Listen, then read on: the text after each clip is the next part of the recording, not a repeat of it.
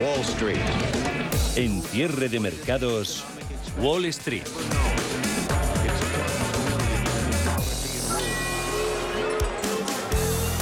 Ya no tenemos más eh, reuniones de bancos centrales, de autoridades monetarias hasta bien entrado mediados eh, de diciembre, así que la atención gira hacia la macro, los resultados empresariales y la política americana. Parece que los riesgos empiezan a moverse a la baja, al menos con eso se quedaban los mercados en eh, semanas pasadas, eh, semanas que fueron positivas tras ver esa convivencia con la guerra en Ucrania, que parece que va a ser durante más meses sin que se vislumbre desenlace dramático. Resultados empresariales entre, entre aceptables y buenos van a seguir eh, pasando por el desfile corporativo a lo largo de esta semana, sobre todo empresas del IBEX eh, y subidas de tipos de interés tal vez algo menos agresivas y esa posibilidad de una relajación progresiva de la estrategia de COVID-0 en China, pese a que hoy Pekín ha enfriado de nuevo un poquito en ese frente las expectativas. En mercado americano, 47 minutos, 37 eh, minutos, perdón, lleva de negociación, hay subidas en un Nasdaq eh, asolado y por las dudas, ya con varios cambios de signo, ahora mismo ganando un 0,19%, 10.875 puntos. Arriba SP500, índice amplio un 0,20 sobre los 3.778, eh, algo más animado Dow Jones de Industriales, cotiza con subidas del 0,38% en 32.525 puntos. Un Wall Street que arranca la semana lo hace pendiente de las elecciones midterm de mañana y del dato del IPC de octubre. Lo conoceremos el jueves, todo ante la esperanza de que la inflación haya tocado techo. En ese sentido, hoy intervienen varios miembros de la FED, sector tecnológico sigue generando preocupación entre los inversores y Goldman Sachs rebaja sus estimaciones de beneficio para las compañías eh, que forman parte del SP500. Paul Mielgo, buenas tardes. ¿Qué tal? Muy buenas tardes, Javier. La gran referencia macro de la semana será sin duda el dato de IPC de octubre que se publicará el jueves. La tasa de inflación de septiembre se moderaba al 8,2%. Nicolás López, director de análisis de renta variable en Singular Bank. Bueno, la clave desde luego va a ser el dato de inflación de Estados Unidos, donde se espera una ligera bajada de las tasas, tanto de la general como de la subyacente. Y bueno, pues a ver si el mercado pues poco a poco puede contar ¿no? con un eh, escenario de, pico de inflación y con eh, eh, una posición más benigna de los bancos centrales sobre la Reserva Federal. El riesgo evidente es que la inflación subyacente no descienda desde el 6,6% anterior, se espera un 6,5%. Eso consolidaría las recientes eh, presiones alcistas sobre la curva de rentabilidades. Eh, por el contrario, un recorte relativamente probable aumentaría la probabilidad de que la curva mm, tocase techo. La directora gerente del Fondo Monetario Internacional, Cristalina Georgieva, confía en que el actual ciclo de fuertes subidas de los eh, precios se encuentre próximo a su techo, aunque ha advertido de la dificultad de devolver la inflación a niveles cercanos al 2%, según ha declarado en Bloomberg Televisión. Uh, es muy posible, no voy a adelantarme a los datos, pero es muy posible que estemos llegando al punto máximo. Ahora vemos a los bancos centrales muy unidos en la lucha contra la inflación como una prioridad máxima y con razón. Si no tenemos éxito, se desanclará y entonces la base para el crecimiento, que es la estabilidad de precios, se hundirá. Habrá que estar atento a lo que digan en este sentido varios miembros eh, de la Reserva Federal que intervienen esta tarde. Loretta Mester, presidenta de la Fed de Cleveland. Su homóloga de Boston, Susan Collins, eh, que ya la semana pasada dejó entrever el techo mm, del tipo de interés. Eh, y también intervendrá esta tarde Thomas Barkin, presidente de la Fed de Richmond. Por su parte, los estrategas de Goldman Sachs han reducido las estimaciones de beneficios para el índice estándar en por 500 para cada año hasta el 2024. El Banco de Inversión señala que la contracción de los márgenes en el tercer trimestre es la primera desde la pandemia y esto indica más problemas para el futuro, particularmente para el próximo año. Por otro lado, Goldman dice que todavía hay un camino muy plausible para evitar la recesión en Estados Unidos. el banco mantiene una probabilidad del 35% de que la mayor economía del mundo entre en recesión en los próximos 12 meses, muy por debajo del consenso de Wall Street.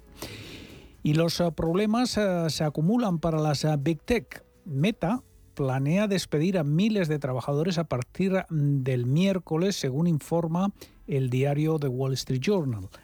El despido masivo en la matriz de Facebook, que cuenta con más de 87.000 empleados, podría ser el mayor recorte en el sector tras el crecimiento de la industria tras la pandemia. Y por otro lado, Apple espera producir 3 millones de unidades de iPhone 14 menos de lo que tenía previsto en un principio para este año, debido sobre todo a las restricciones de COVID en China. Una advertencia que reduce las perspectivas de ventas ah, para la temporada navideña. Mientras tanto, en Twitter, la dirección de la empresa se está comunicando con docenas de empleados que fueron despedidos para que regresen. La red social constata que el recorte de la mitad de la plantilla desatado por Elon Musk ah, ha significado que ha salido gente que realmente es necesaria para el funcionamiento eh, de la empresa o que fue despedida por error. ¿Estás buscando un broker para operar en el mercado americano? Ven ahora y descubre en ebroker.es toda nuestra gama de opciones y futuros americanos, con tiempo real gratuito en todos los productos de CME Group, garantías intradía y comisiones muy competitivas. ¿Quieres operar en el mercado americano con tiempo real gratis? Disfruta de tiempo real gratuito de hasta 10 posiciones en los contratos de futuros más populares de CME Group. Abre tu cuenta real ahora sin saldo mínimo ni comisión de mantenimiento y empieza a operar. ebroker.es, reinventando el trading. Producto financiero que no es sencillo y puede ser difícil de comprender. ¿Conoces el autoconsumo fotovoltaico? Seguro que sí. Al menos las placas solares te serán familiares. Son una alternativa limpia y económica al incremento del precio de la electricidad. En LRP Energy ofrecemos servicios integrales y profesionales para realizar un proyecto a medida de tus necesidades y de tu bolsillo. Apuesta por la buena energía con LRP Energy. Más información en lrpenergy.com. En momentos de incertidumbre en los mercados, la experiencia importa más que nunca y en Metagestión llevamos más de 30 años aportando resultados a nuestros partícipes. Llama al 91 781 6880 o visita nuestra web metagestión.com. Si necesitas una tasación oficial para solicitar una hipoteca, para una herencia, para conocer el valor de tu patrimonio, tu empresa es Global, con V de valor. Somos una firma líder en tasaciones oficiales homologadas y en servicios integrales de valoración, ingeniería y consultoría inmobiliaria, con más de 35 años de experiencia, rapidez online, rigor y garantía de servicio. Recuerda, Global se escribe con V de valor. Global.es. No te conformes con escuchar esto. Siéntelo. Con grandes viajes de Icarion y viajes El Corte Inglés, descubre lugares que te harán sentir colores, sabores en Costa Rica, Japón, Sri Lanka, Bali, Egipto, Maldivas. Reserva tu viaje por 60 euros sin gastos de cancelación y con hasta 400 euros de descuento. Consulta condiciones. Siente el mundo con la confianza de Icarion y viajes El Corte Inglés. ¿Es usted un perjudicado por la debacle del Banco Popular? Sepa que la vía civil está bloqueada tras la sentencia del Tribunal de Justicia Europeo. En Durán y Durán Abogados tenemos una alternativa a través de la vía penal. Si es usted un afectado y desea seguir luchando por la recuperación de su inversión, llámenos al 983 3020 o entre en duranyduránabogados.com. Le ayudaremos. Antes de que amanezca te acompaña, escucha y ameniza las mañanas en Radio Intereconomía. Antes de que amanezca, con Guillermo Sancho Muela, de martes a viernes, de 6 a 7 de la mañana, en Radio Intereconomía.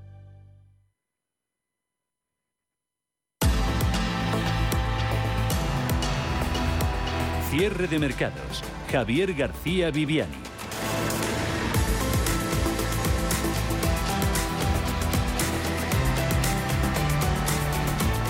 Jornada de este lunes que ha comenzado con referencias dispares eh, procedentes de China, también de Alemania, en el gigante asiático, lo que decíamos antes, esos mensajes lanzados por las autoridades de Pekín han enfriado las esperanzas de una inminente flexibilización de la política de COVID cero. Fue uno de los incentivos que había favorecido los avances entre los activos de riesgo que vimos a finales de, la semana pasada. Mensajes oficiales inciden en la vigencia de esta medida a pesar de los eh, incesantes rumores de una mayor reapertura. Bolsas eh, del gigante asiático habían comenzado la jornada con subidas más que notables hasta que el freno en esas expectativas sobre la política de cero COVID haya reducido por aquellos lares, en esos parques, a apenas dos décimas las ganancias en sus eh, bolsas. En Europa la primera referencia macro de la semana ha aportado una señal alentadora sobre la resistencia de la economía, esa producción industrial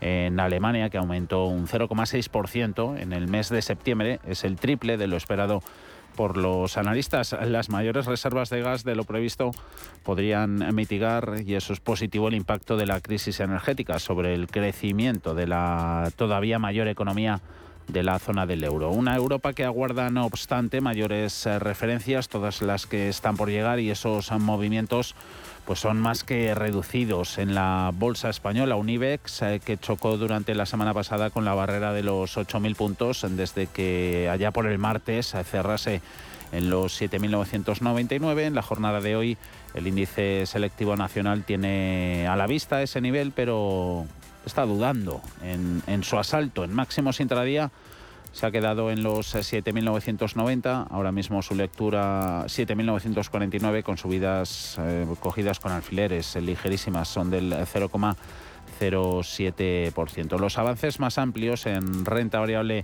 europea lo tenemos en bolsa italiana, pese a revés que se está llevando alguno de sus bancos, eh, gana mercado transalpino un 0,9%.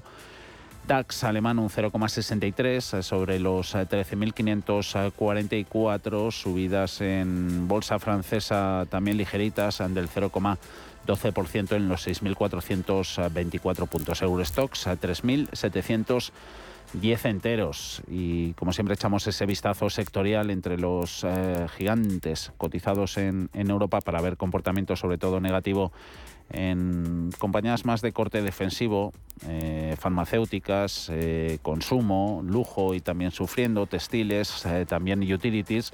En el lado positivo situándose entidades financieras, fabricantes de coches, alguna que otra tecnológica como Infineon, fabricantes de chips que gana más de un 2%, químicas también en los primeros puestos por eh, subidas. Enseguida vemos eh, mercado español por dentro, los mejores y los peores dentro del IBEX, eh, también crónica corporativa y como no las recomendaciones, pero antes avanzamos en sumario temas que vamos a llevar en este cierre de mercados. Estaremos hasta las 7 de la tarde.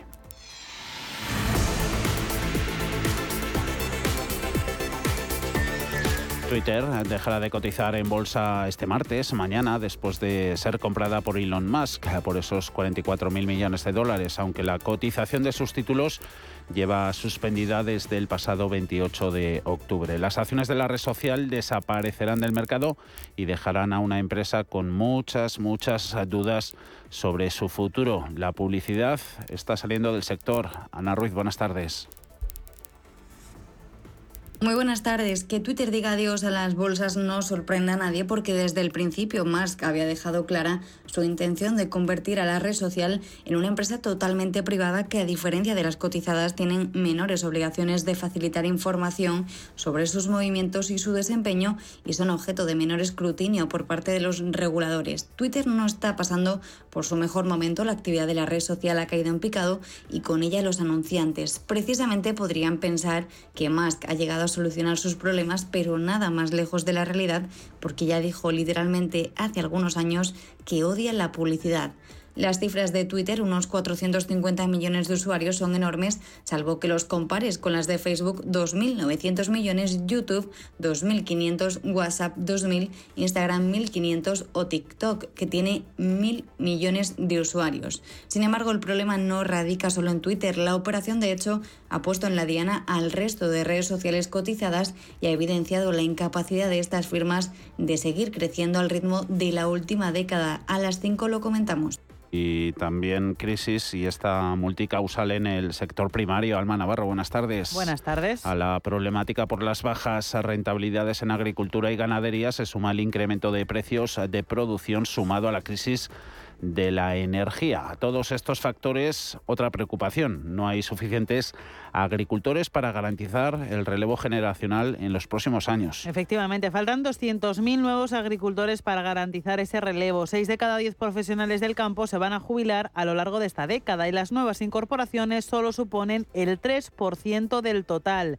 El relevo generacional no se cumple porque no hay motivación para el sector. En los casos en los que sí se cumple, la tradición y el continuar con el negocio familiar son la principal razón. Solo el 3% de los titulares de explotaciones agrarias tienen menos de 35 años. Son datos de un informe de la Coordinadora de Organizaciones de Agricultores y Ganaderos, de COAG. Se titula Agromillennials y damos el dato, el perfil de quiénes son estos jóvenes. Tienen estudios superiores y quieren repoblar la España vaciada. Sin embargo, se encuentran con territorios en los que no hay servicio y con una actividad que no les garantiza rentabilidad. Vamos a analizar retos, situación actual en el mundo agrario y relevo generacional a partir de las 5 o las 4 en Canarias. La semana pasada fue volátil para Wall Street después de que Jerome Powell echara ese jarro de agua fría sobre cualquier esperanza de un pivote en la política monetaria, pero los inversores confían, Paul, ahora en una victoria de los republicanos en las elecciones de mitad de mandato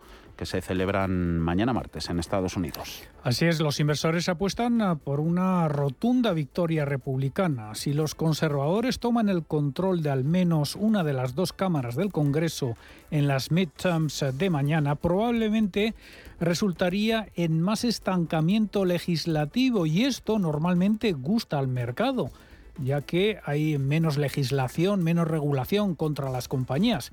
Según datos de Edelman Financial Engines, el SP500 ha tenido una rentabilidad anualizada de casi el 17% desde 1948 durante los nueve años en los que un demócrata estuvo en la Casa Blanca y los republicanos tenían mayoría en ambas cámaras del Congreso. Eso se compara con el 15% durante los periodos de control demócrata total y el 16% en los años en que hubo un gobierno republicano unificado. Se espera que los bonos del Tesoro se recuperen si los republicanos ganan el control tanto de la Cámara de Representantes como del Senado, según el 43% de los inversores encuestados por Bloomberg. Por otro lado, si los demócratas se aferran al Senado y la Cámara, el 39 de los encuestados dice que el dólar extenderá su racha de ganancias. Algunos inversores también creen que Wall Street se comportará mejor con la mayoría republicana en ambas cámaras que con el control mantenido por los demócratas o un Congreso dividido. Grupo ACS patrocina este espacio. Los eh, resultados publicados hoy por SACIR impulsan sus acciones, eh, las eh, colocan entre las mejores del día dentro del IBEX. Concesiones que han mejorado el beneficio de SACIR un 13% y un 47% su EBITDA, su beneficio operativo. Así que la cotización de la empresa activando el asalto al umbral de los, en estos instantes, dos euros y medio por encima, 2,55, gracias a subidas del 4%. Secuelas de los resultados mantienen el correctivo en bolsa Robi, por ejemplo, la farmacéutica ya perdió el pasado viernes un 13% con su rebaja de objetivos para 2023. Hoy vuelve a sufrir para poner freno a este castigo bursátil, eh, perdiendo Robi un 1,40%, pero no es el peor valor del día. Le supera Telefónica en números rojos, menos 1,8% la compañía de telecomunicaciones eh, Fluidra, poniendo más dudas al mercado, menos 1,6, 13 eh, euros con 4. En Agas casi punto y medio a la baja, 16 euros con 13. Caída en bloque de todas las utilities, también pesos pesados como Inditex, retrocediendo la textil un 0,6%, 23 euros con 41. Entre los grandes en positivo tenemos algún banco como CaixaBank, Bank Inter, Sabadell, también BBVA, este último 5 euros con 34, sumando un 0,7%. Actualidad corporativa para arrancar la semana. Miramos también recomendaciones, como siempre, Ana. La CNMV ha autorizado este lunes la OPA voluntaria que la alemana Siemens Energy lanzó el pasado mes de mayo sobre el capital de su filial española Siemens Gamesa, que no posee cerca del 33%. En el comunicado considera suficientemente justificado el precio ofrecido por cada acción de Siemens Gamesa de 18,05 euros, por lo que la CNMV anunciará más adelante el plazo de aceptación de la oferta. Isacir se cuela entre los mejores de la jornada ya que ha anunciado a primera hora que ha obtenido un beneficio neto atribuido de 68 millones de euros durante los nueve primeros meses del año, una cifra que supone un incremento del 13%, mientras que los ingresos se han situado en 4.092 millones.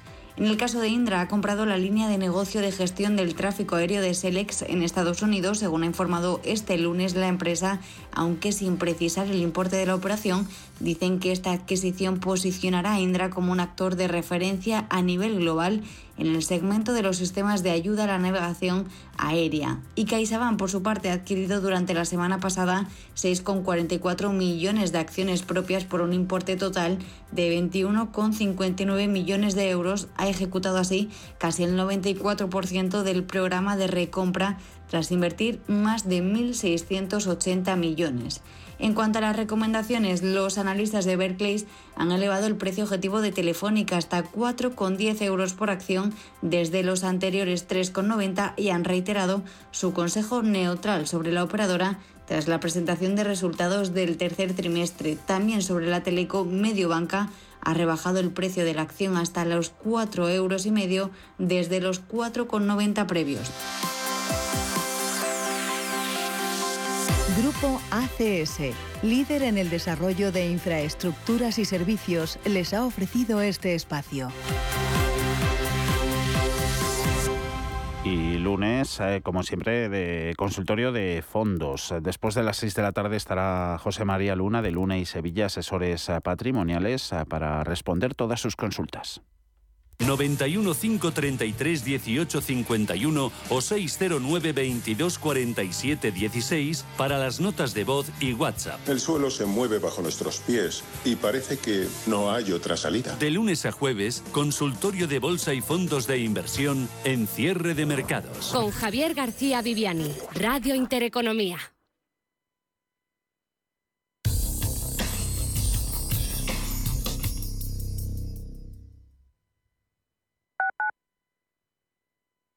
Si buscas dónde hacer el mantenimiento del cambio automático, es en Automatic. Entra en automatic.es. Realizamos el mantenimiento del cambio automático con calidad, rapidez y seguridad. Ven Automatic Express y sentirás tu cambio como el primer día. Automatic.es. El mantenimiento de tu cambio automático en un express. Automatic.es. Radio Intereconomía es la mejor plataforma para dar a conocer, relanzar y poner voz a su empresa. Nuestro equipo comercial le asesora para conseguir sus objetivos. Contacte con nosotros en el 91 999 21 21 o escribiendo a comercial@intereconomía.com. Radio Intereconomía, la radio de las empresas. Urbanitae es una nueva plataforma de inversión inmobiliaria que te permite invertir a lo grande con cantidades pequeñas. Uniendo a muchos inversores, logramos juntar el capital suficiente para aprovechar las mejores oportunidades del sector. Olvídate de complicaciones. Con Urbanitae ya puedes invertir en el sector inmobiliario como lo hacen los profesionales. Cuando estás de vacaciones en la playa, te pica una medusa, pierdes las llaves de casa en la arena y te rompen un faro del coche aparcando. ¿Qué seguro elegirías? Elige Mafre, la aseguradora de más confianza en España. Descubre las ventajas de quien te ofrece todo. Escápate de Madrid y ven al restaurante El Torreón en la cima del Monte del Pardo. Las mejores carnes y pescados desde 40 euros, vino incluido. Carne picaña brasileña y lomo de buey auténticos. Disfruta de los mejores platos de cuchara y de paella con langosta y de grandes vinos y licores en sus siete amplísimos salones y terrazas. Cocina abierta de 11 de la mañana a 1 de la madrugada ininterrumpidamente. Parque infantil, gran parking, restaurante El Torreón. Naturaleza a 10 minutos de Madrid. Reservas en restauranteeltorreón.com. Radio Intereconomía. Información seria y veraz.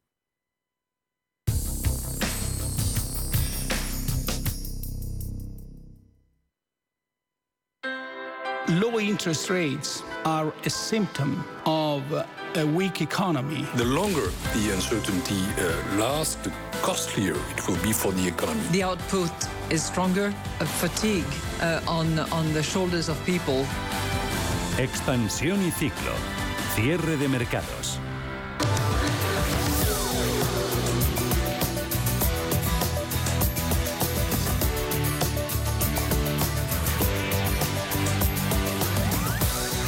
Continúa esta semana la tramitación de las eh, cuentas públicas para el año que viene. El Congreso de los eh, Diputados inicia esta semana al mal debate de enmiendas, las parciales eh, presentadas por los distintos grupos parlamentarios a esos presupuestos generales del Estado para 2023. Sí, el PSOE pretende frenar la discusión de las propuestas de sus socios de Unidas Podemos, Esquerra Republicana y Bildu para regular el precio de los alquileres.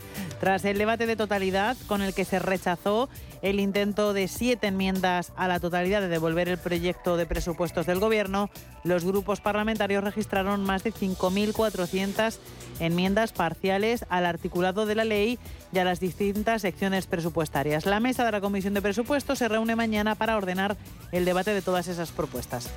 Los eh, transportistas unidos eh, bajo la Plataforma Nacional en Defensa del Sector del Transporte han decidido convocar un nuevo paro indefinido desde la medianoche del domingo próximo.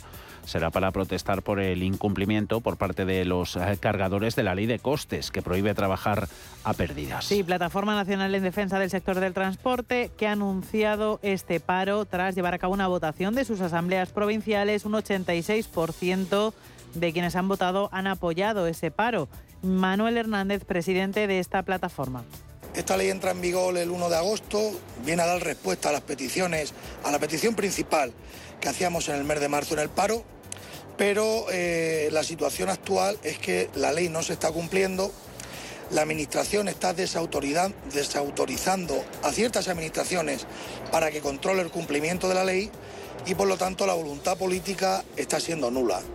Esta organización de transportistas de mercancías por carretera, que en su mayoría son autónomos, ya organizó, recordemos, en el mes de marzo un paro que se mantuvo durante 20 días y que provocó problemas en las cadenas de suministro que afectaron a buena parte del territorio nacional. La Confederación Española de Transportes de Mercancías, la patronal mayoritaria del sector, ha asegurado que están en contra del paro convocado por la plataforma. Afirman que no entienden el porqué de ese paro en este momento, ya que dicen las líneas de diálogo abiertas con el gobierno están siendo buenas. José María Quijano es su presidente. Creemos que no hay ningún motivo para alarmar a la sociedad y salir adelante con una convocatoria de este tipo. Em, sobre todo que no entendemos tampoco qué es lo que pretenden ni qué es lo que piden, porque ya le digo que las, las conversaciones y el resultado de las negociaciones han sido buenas y en ellas estamos trabajando y continuamos en ello. Tampoco están de acuerdo con la protesta en el sector logístico. Francisco Aranda, presidente de la Plataforma 1.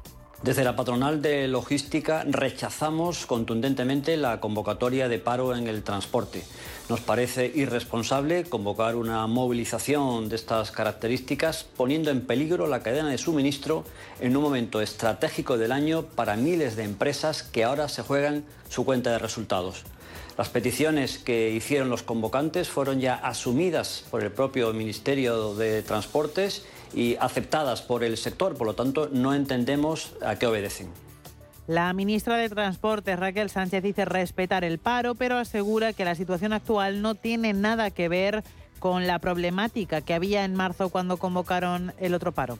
Yo creo que, que estamos en una situación absolutamente diferente a la de hace unos meses, que han mejorado sustancialmente las condiciones del desempeño de trabajo de los, de los transportistas y que por lo tanto, pues, eh, en fin, no tendría sentido que ahora se produjera un, una nueva, un nuevo paro, ¿no? Y que evidentemente respetamos las decisiones de movilización de cualquier colectivo, pero desde luego, pues eh, sí que me gustaría recordar el gran esfuerzo que se ha hecho, que, que estamos viviendo unos momentos en los que no nos podemos permitir eh, que haya un nuevo paro. Protestas. El sindicato CGT ha convocado dos días de huelga en Renfe. El primero ha sido hoy, el segundo será el próximo viernes 11 de noviembre. La ferroviaria suspende 565 trenes, 171 AVE y larga distancia y casi 400 de media distancia. El sindicato reclama una subida salarial lineal que sea garante, dicen, del IPC real y un aumento del personal que se contrate en el año 2023. Ante esta convocatoria, el Ministerio de Transportes ha convocado unos servicios mínimos esenciales del 75% en hora punta en cercanías, 50% del servicio habitual el resto del día. Los trenes de media distancia ya van se establecen en el 65% de los servicios habituales, alta velocidad 72. Escuchamos a algunos afectados. Pues yo he tenido suerte y no me retrasa mucho y he podido ajustar los horarios, pero sí que cuando vine había gente reclamando porque no llegaban a su trabajo, claro. Eh, sí, nos han retrasado nuestro tren una hora. Pero vamos, nosotros desde el viernes ya sabíamos que Renfe nos había reubicado en otro tren y sabíamos que la huelga. A los viajeros perjudicados por los trenes suprimidos se les ha ofrecido, siempre que sea posible, viajar en otro tren en el horario más próximo o reembolsar el billete.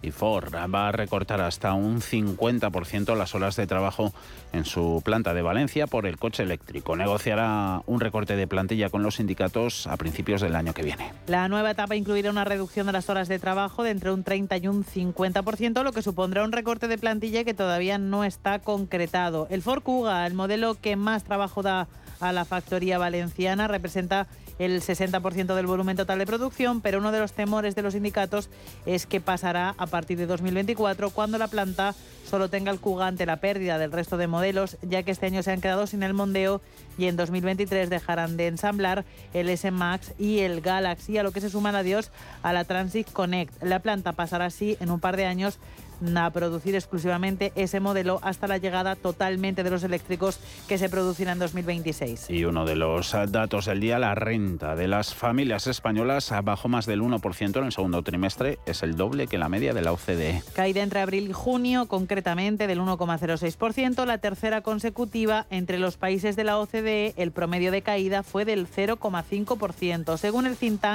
de las economías avanzadas, esta caída de la riqueza de los hogares refleja cómo la inflación continúa impactando en el crecimiento de ingresos familiares en términos reales. En este sentido, la OCDE ha destacado que la caída de la renta de los hogares ha sido generalizada con dos excepciones. Alemania, donde sube un 0,36%, e Irlanda crece un 0,25%.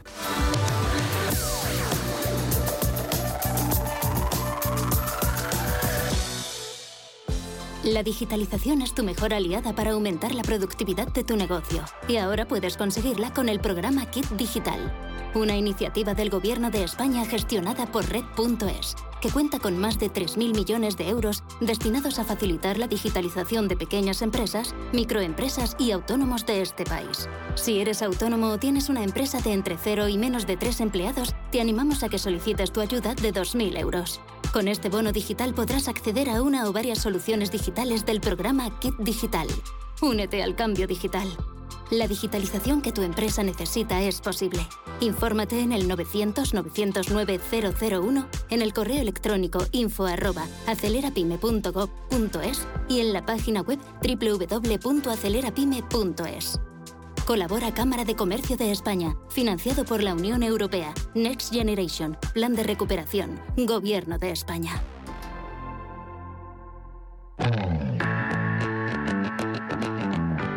En Intereconomía, la tertulia de cierre de mercados. CaixaBank patrocina este espacio.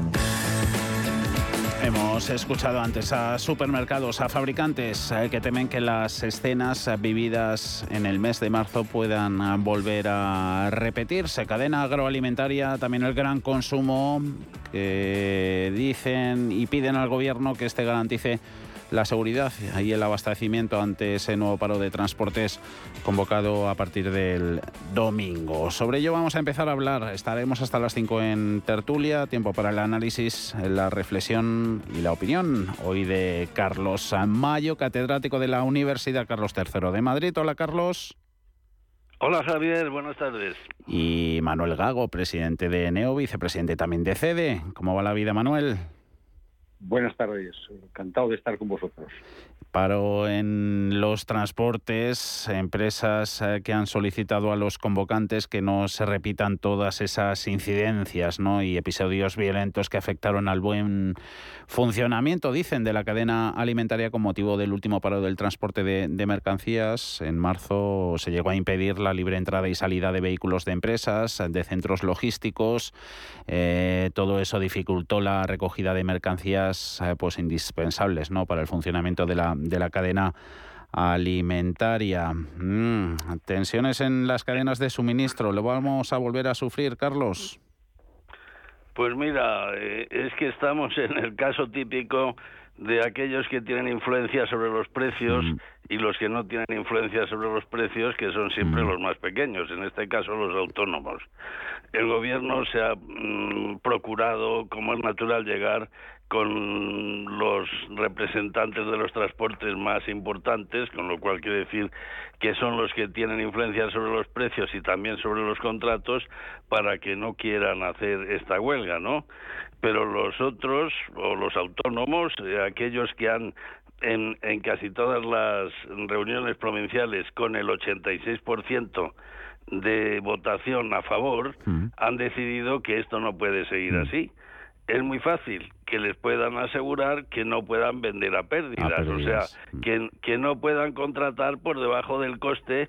Entonces, los que estamos especializados, aquí el amigo Gago y yo, en costes, mm. pues nos pueden poner, y a otro conjunto más de gente, indudablemente de buenos profesionales, a que analicemos si ese precio que se da a un pequeño transportista, pues está mm, recogiendo todos los costes que tiene eh, para hacerlo mm. porque no se puede seguir vendiendo a pérdidas porque cuando alguien está vendiendo a pérdidas con el tiempo tiene que cerrar la empresa.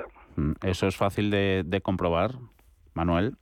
Sí. Ah, pues A ver, Manuel. No, es fácil de comprobar. Ah, ah. realmente no es fácil, es muy difícil en el sentido de que eh, en un mercado eh, abierto, en un mercado abierto, mm, las cosas funcionan, digamos, bajo la luz de la transparencia. El problema está cuando se trata de regular, de regularlo todo. Eso es imposible, es imposible. Entonces, evidentemente en estos momentos está, como dice muy bien Carlos, están sufriendo las consecuencias de tensión aquellas partes más débiles. El mundo del transporte ha sufrido durante esta temporada una situación lamentable, porque está viéndose, digámoslo, como, como consecuencia de la incidencia de costes, sobre todo mm. el coste de, la energía, el coste del combustible y los otros costes que no los puede repercutir a precio.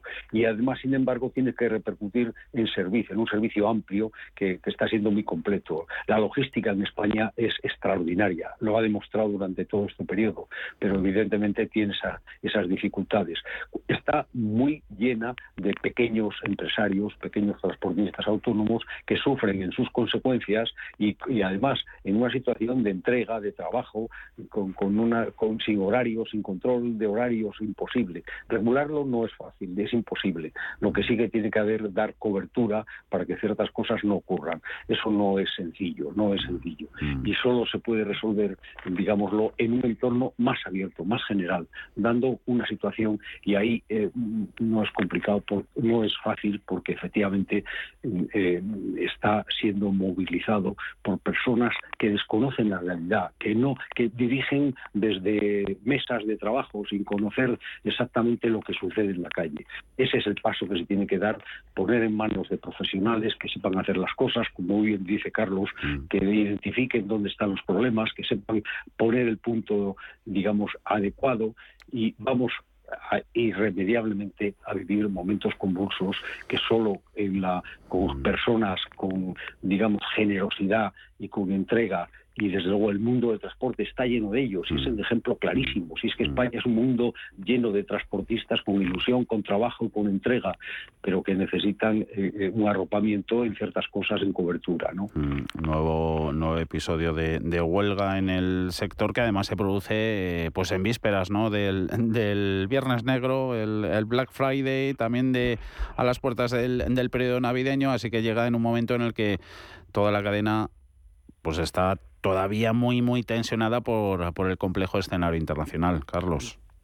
Sí, pero yo creo que en este caso que estamos viviendo épocas muy turbulentas con la pandemia, con eh, las diversas leyes, con eh, tantos aferes que nos están pasando, oye, pues tendrían una forma sencilla, decir, oiga, ustedes señores del transporte minoritario, eh, eh, hagan, vamos a hacer una encuesta o vamos a poner un formulario donde usted demuestre lo que pierde en este tiempo y se lo vamos a subvencionar. Se hacen infinitas subvenciones que indudablemente tienen menor valor social y económico que estas en este caso. No, no. Coincido, coincido con el tema, evidentemente, coincido con Carlos en el sentido, y eso se, eso se tiene que focalizar y dirigir apoyos al transporte de una forma directa que faciliten las cosas. Si no, lo, vamos a ver, va a, sufrirse las consecuencias porque la logística influye en todo lo demás, mm. en el abastecimiento de fábricas, en el abastecimiento del consumo, la, red de distribución minorista eh, será imposible mantener toda la cadena de supermercados y lo que significa la cadena de alimentación, pero también factorías, y estamos viendo ejemplos, o sea, fábricas que bien porque falla eh, eh, los componentes porque no llegan a tiempo y desde luego no digamos si no ocurre lo que representa la, distribución. Mm. Hace falta en ese sentido identificarlo, que el gobierno se centre en cómo identificar problemas concretos y conseguir que estos transportistas que han demostrado ser responsables, lo han hecho. Si, si el ejemplo ha sido reciente mm. y de nuevo otra vez pues sentarse con ellos a negociar de una forma transparente y clara, pero con apoyo, con apoyo real. Te cogemos por ahí lo de lo de la transparencia. ¿Qué os parece eso que leíamos hoy en, creo que era en el Confidencial, que el, que el gobierno pide ayuda a las Big Four para, para evitar perder fondos europeos debido al, atasco burocrático. Eh, decía antes Manuel Carlos que, que en los mercados abiertos todo funciona a la luz de la transparencia. Aquí sigue habiendo poquita. Pero mira, en este caso, si es que la gente no está enterada, yo no entiendo por qué las Before llaman a unos señores que en teoría son especialistas en auditoría financiera o en contabilidad financiera para que se arreglen problemas que son de gerencia de empresas. Pero es, sí, sí, yo lo sé perfectamente por qué es, porque las Big tienen una fuerza, una fuerza de que les creen en la en la bolsa de Nueva York, ¿no? Pero creen sobre las lo que es su campo especialista. Los de las Big no son nada especialistas, como ha pasado tantas veces en España, porque esto está lleno de inspectores financieros y de y de y de también de, de gente que es eh, eh analista financiero mm. eh, o o en realidad esto de las Before, ¿no? Entonces, que creen que saben dirigir empresas, un señor que hace contabilidad o que analiza la contabilidad si está bien hecha, que es lo que es el papel de la auditoría financiera, mm no tiene por qué saber ni sabe, en mi opinión, dirigir una empresa. Sería mucho más lógico que se lo eh, esto se lo ofrecieran a la Asociación Española de Directivos, a la Confederación Española de Directivos y Ejecutivos, donde el señor Gago es vicepresidente. Porque ahí realmente están los directivos que han dirigido empresas y que saben dirigirlas y por lo tanto podrían poner en marcha la aplicación de estos nuevos fondos de europeos. Sea por lo que sea que, no nos llega el dinero al ritmo que desearíamos, Manuel. Eh, eh, evidentemente, mm. ha habido un planteamiento previo que estuvo bien elaborado. O sea, lo que fue toda la construcción de lo que el planteamiento de los fondos como presentación del plan ha sido bien elaborado. En el peligro, el problema ha sido cuando se ha llegado a su ejecución, a la práctica. Y, hemos visto donde ahí se ha atascado precisamente porque desde la administración eso no se puede hacer. Eso se hace desde el mundo de la realidad de la empresa. Y claro, evidentemente las grandes, las Big Four, tienen un potencial muy bueno, extraordinario, para definir planes estratégicos y documentar las cosas. Pero, como muy bien dice Carlos, la gestión es otra cosa. La gestión está en manos de directivos, mm. que lo que tienen es que tomar decisiones para supervivencia de la empresa y ver, identificar cómo fortalecer la capacidad para resistir y cómo identificar oportunidades.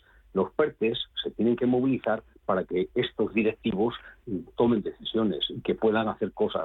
Y eso, evidentemente, no se hace solo desde el mundo de las Big Four.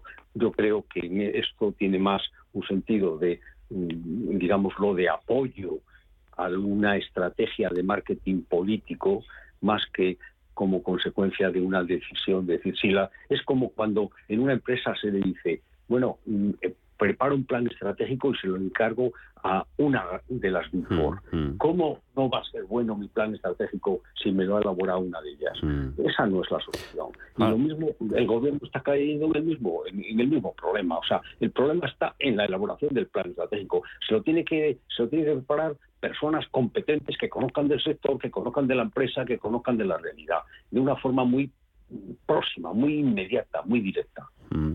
Pero aquí hasta qué punto se puede... Perdona, aquí, perdona, aquí hay que hacer los planes estratégicos y ejecutarlos. Ah. ¿De dónde los analistas financieros o los auditores saben ejecutar planes estratégicos? O sea, que esa no es su especialidad. Con esto yo no quiero decir que haya allí un señor que haya venido de una empresa y que fuera directivo y no lo supiera hacer. Pero vamos, en, las, en la Confederación Española de Directivos y Ejecutivos y en la Confederación de Directivos de Empresa y, también de, de empresarios, mm. pues habrá mucha más gente que sabe mm. Mm. plantear los problemas o, o, esto que estábamos haciendo para ver cómo podíamos utilizar con verdadera productividad los fondos europeos y ejecutarlos. Y yo indico, es que realmente, ah, bueno, las BIFOR que ya vimos cómo acabó Artur Andersen, ¿no? O sea, que, que realmente, ¿por qué van a ser? Y, y, yo conozco a infinidad de gente de esta gente que realmente lo que saben es de contabilidad financiera y de auditoría financiera, que es que es la parte de información, pero no es la parte de gestión ni de control. Ya. ¿eh? Y por lo tanto yo creo que tienen que ir a esos otros profesionales. Y, y, aquí no puede haber algo de, o claro o no, conflicto de, de intereses, porque claro, son consultoras las Deloitte, EY, KPMG y, y Price que que pueden estar asesorando al gobierno, que son las mismas que después lo están haciendo también con las, con las empresas que aspiran a, captar todos esos fondos. Manuel. Bueno, eso es lógico. eso es lógico. Eh, ah. eh, claro, evidentemente hay un cruce de ah. intereses que puede ser que, que, que, es, digamos la mayor parte del problema. Ah. Pero el problema está en que eh, cuando tú eh, te defines en las cosas, que son un poco con una estrategia más de marketing que más de realización, te mm. preocupa más el efecto de ese marketing, cómo puede ser cómo puede ser apoyado. Pero si me apoyo en los grandes que son los mejores, ¿cómo no vas?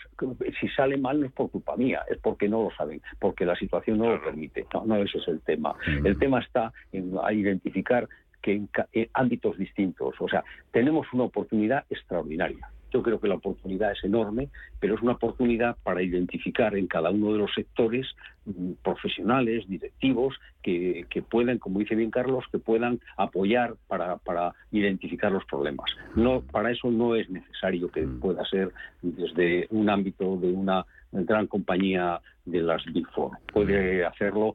Hay en España, en los distintos sectores, podemos identificar a profesionales de primer nivel que podrían hacer cosas.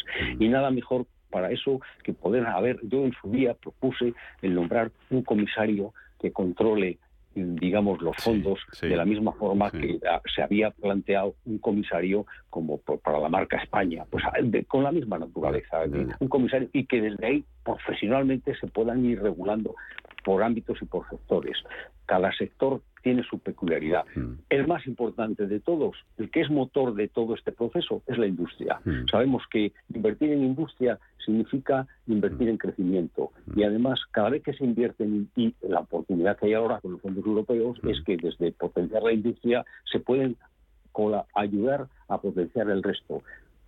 Crear un empleo en industria supone prácticamente crear cinco empleos porque se aparecen empleos directos, indirectos e inducidos. Esa es la gran ventaja.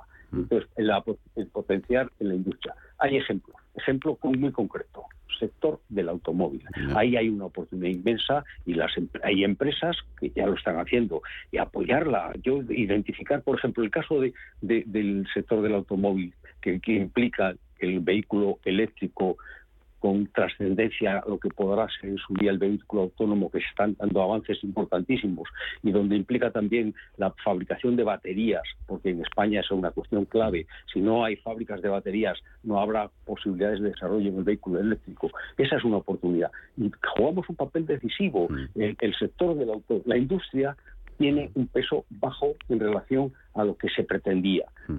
estábamos hablando de que la industria pesara el 20%, no llega al 13%. En la industria del sector del automóvil, que es casi el 10%, ojo, cuidado con eso, que la industria del sector del automóvil corre un peligro riesgo hmm. de pasar de ser muy potente a hmm. que no sepamos adaptarnos con el vehículo eléctrico. Y por eso es muy importante eh, utilizar los fondos europeos para el PER del vehículo, pero con apoyos en profundidad. Que todo este... Y eso, independiente, Sí. No, que todo este reparto de los fondos eh, sigue generando todos esos interesantes debates eh, y estimulantes también los que ha encendido la compra de Twitter por, por Elon Musk, que debates socioeconómicos también hasta culturales, ya que un poquito hemos hablado de eso, de, de poner a gente que sabe al frente y al reparto de las finanzas públicas. ¿Sería, ¿Sería Elon Musk un buen gestor de lo público, Carlos? Pues hombre, yo no conozco a ese buen señor. A mí me parece un poco eh, que ha tenido la suerte o la gran capacidad de ser eh, la primera fortuna del mundo a base de los coches eléctricos, ¿no? Pero desde luego en el Twitter este, que yo de esto no entiendo mucho y mucho más entiende Manuel, no me parece lógico que un señor que se hace cargo de, de algo que cuesta 44 mil millones día de la noche a la mañana los echo a todos. Pero oiga, eh, ¿Usted qué me dice? Piénseselo, haga usted un estudio de cómo está la empresa, de quién son importantes y no cambie usted las orientaciones mm, de la empresa en el sentido mm. sociológico, en el sentido filosófico y en el sentido político. Mm. Pero no diga que los echa a todos y al día siguiente no, pues ahora tengo que... Ahora recuperarlos. Manuel, 20 segundos nos quedan. 20 segunditos. En esos 20 segundos tendría que decir que Elon Musk sería muy mal gestor público. Mm. En, lo público lo que se necesita son políticos con criterio que se mm. apoyen en profesionales. Mm. Elon Musk es un empresario muy eh, inteligente y pero megalómano. Nos metería en unos problemas muy serios. No ese es el camino. El camino para, eh, puede ser a lo mejor el camino para llevar adelante, ah. eh, digamos, una empresa concreta, puntual, ah. como puede ser el Tesla o ah, como pueden ser otras, otras oportunidades que él está captando, pero en modo alguno serviría para una gestión pública. Carlos Mayo, Manuel Gago, agradable este ratito que hemos echado con vosotros. Que vaya bien la semana. Un abrazo. Buenas tardes para Adiós, amigos. Chao. CaixaBank ha patrocinado este espacio. En CaixaBank sabemos lo importante que es sentir que hay alguien a tu lado. Por eso queremos estar cerca de ti. Estés donde estés para acompañarte en todo lo que importa. CaixaBank. Tú y yo. Nosotros. CaixaBank. Empresa colaboradora de Mobile World Capital Barcelona. El paradigma global de la inversión ha cambiado. Natixis Investment Managers quiere contribuir a un mundo mejor y más sostenible. El futuro de los mercados será 100% responsable. La gestión activa y la medición del impacto serán claves de este nuevo panorama. Entre ya de lleno en el futuro de la mano de los expertos de Natixis Investment Managers. Entre en im.natixis.com. Hay una manera de disfrutar del Museo del Prado y ser su mecenas. Hazte amigo. Una colección inigualable y un completo programa de actividades te están esperando. Más información en amigosmuseoprado.org. Inversor, compra acciones de bolsa. IBEX, DAX, Dow Jones y muchos más. Invierte en acciones y ETF sin comisiones hasta 100.000 euros al mes con XTB. Abre tu cuenta 100% online en solo 5 minutos. Un broker, muchas posibilidades. xtb.com. A partir de 100.000 euros al mes, comisión del 0,2%, mínimo 10 euros. Invertir implica riesgos. Este 17 de noviembre en pantalla grande. Siempre me propuse envejecer sin dignidad. ¿Crees que lo estás consiguiendo? Sintiéndolo mucho. El documental de Joaquín Sabina y dirigido por Fernando León de Aranoa en Cine Yelmo. Consigue ya tus entradas en nuestra app o en yelmocines.es y disfruta de un Sabina de cine. ¿Quieres saber más acerca del hidrógeno? H2 Intereconomía te cuenta las últimas novedades, avances tecnológicos y entrevistas de interés sobre este medio energético. Los martes, de 11 y media a 12 de la mañana, H2 Intereconomía, presentado por Rubén Gil, tu espacio semanal sobre el hidrógeno. Porque en Radio Intereconomía apostamos por el sector energético y la energía limpia.